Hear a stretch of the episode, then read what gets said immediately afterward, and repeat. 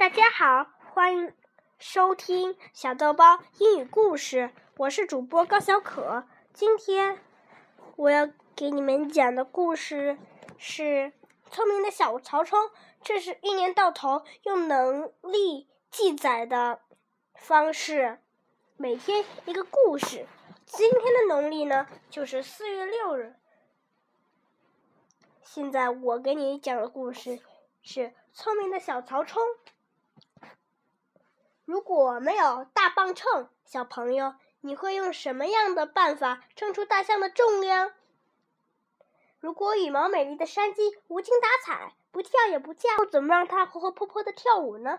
东汉末年，魏王曹操就为这些问题伤过脑筋，最后还是靠他聪明的小儿子曹冲解决的呢。当时，远从南方海外进贡了。一只非常珍贵、身上满是闪亮羽毛的山鸡，长长的尾巴还带着尊贵的白色花纹。朝廷里谁都巴望着这只美丽的山鸡能显露点不平常的本事，偏偏它歪着头、眯着眼，靠在镶金嵌玉的笼子里一动也不动。曹操急着想看山鸡跳舞，但不论用什么方法逗弄，山鸡全不理睬。给他喝水，给他吃小米。大臣七嘴八舌的忙着提出意见。小米拿来了，水也放进笼子了，可是美丽的山鸡依旧靠在笼子里睡大觉。曹操说：“不行，不行。”还是放它出来吧。山鸡在笼子里待太久，会把它弄坏了。大家七手八脚放出山鸡，它蹲在矮机子上，还是不飞不动。白忙了半天，曹操心里很泄气。这只山鸡一定是生病了。对对，它水土不服。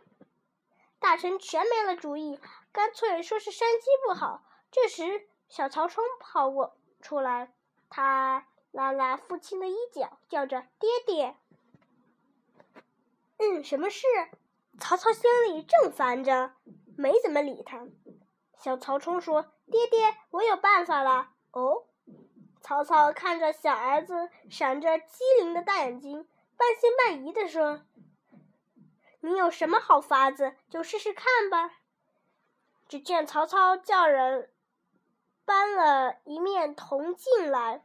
放在山鸡面前，山鸡睁开眼睛一看，他发现铜镜里居然也有一只漂亮的山鸡，长得跟它简直一模一样，不由得惊讶的扑扑翅膀站了起来。山鸡抖抖一身闪亮的羽毛，蹦跳着来到镜前，对着镜中的山鸡啄了又啄，镜里的山鸡也抖抖羽毛，跳过来，亲热的啄了又啄。原来病恹恹的山鸡这时精神全来了，它抖动红红的头，把长长的尾巴甩得像女郎的裙摆，细细的小脚点点踏踏，蓝黑色的羽毛又开又合，跟镜里的山鸡朋友比赛谁最漂亮呢？哎呀，你看，山鸡果然跳起舞来了，大臣全都呵呵大笑。连曹操也高兴地说：“你这孩子真聪明啊！”曹冲小小年纪，不但机智，还肯动脑筋解决问题。虽然他十三岁就不幸病死了，但是在兄弟当中名声却不比后来当皇帝的曹丕和擅长写文章的曹植差呢。例如，曹冲称大象的故事，就是大家常爱谈起的。有一回，别人送了两头大象给曹操。中国不出产大象，所以这是非常名贵的礼物。曹操喜欢极了，对着大象左瞧瞧，右看看，越看越得意。突然，他回头问大臣说：“你们谁知道这象有多重？”一个大臣搔搔头说：“这可就难了。”世上哪会有这么大的秤？可以用来称大象啊！是啊，是呀。另一个大臣赶紧接着说：“就算有秤也没用，这么大的象怎么绑得住哟？”七八个大臣低着头想来想去，也没想出个好办法来。小曹冲站在身旁，笑嘻嘻地说：“爹爹，我有办法知道大象的重量，只要有艘船和一些大石头就行了。”曹操觉得很有趣，倒想看看这么点年纪的小孩子怎么用船撑大象。他立刻命令准备船和石头，又叫人把象牵到湖边。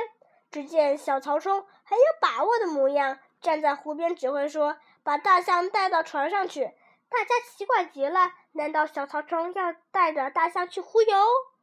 大象上了船，厚厚的身躯把船直往水里压，一下子船就沉下去许多。小曹冲等湖面恢复平静，船不再摇晃了。他不慌不忙取出小刀，沿着水面在船边上刻了一条线。曹冲笑着说：“行了。”把象牵下船，现在开始搬石头到船上去。怪事们吭哧吭哧的把大石头搬上船。到底小曹冲在玩什么花样？我们搬石头吗？还是要带着大象去游湖？真令人好奇极了！吭哧吭哧，石头一堆接一堆的搬上了船。船身又一点一点的往下沉，突然，一个清脆的声音叫着“停”，吭哧吭哧的声音顿时停了。小曹冲把手高高的摇着说：“好了好了，不用再搬石头了。现在把船上的石头分成小堆，每堆石头都称一称，加起来总数向我爹爹报告。”大臣们议论纷纷，怎么也想不通。小曹冲上前回答说：“刚才大象在船时，我不是在船边上刻了道跟水一样高的线吗？”“看到了，看到了！”大臣们抢着说：“那条线表示大象的重量，把船压进水那么深。我再把石头一堆一堆往上搬，直到重量也压到那条做记号的线，就表示船上。”的石头跟大象一样重了。小曹冲灵活的大眼睛转了又转，说：“现在用秤把一堆堆的石头称出重量，再通通加起来，总数不就是大象的重量了吗？”哦，原来如此，原来如此！大臣们总算明白了。曹操乐得大笑，拍拍曹冲的头说：“我这个儿子可真机灵啊！”好了，今天的故事就讲完了。记得明天继续来收听这些故事哦，再见。大象的重量。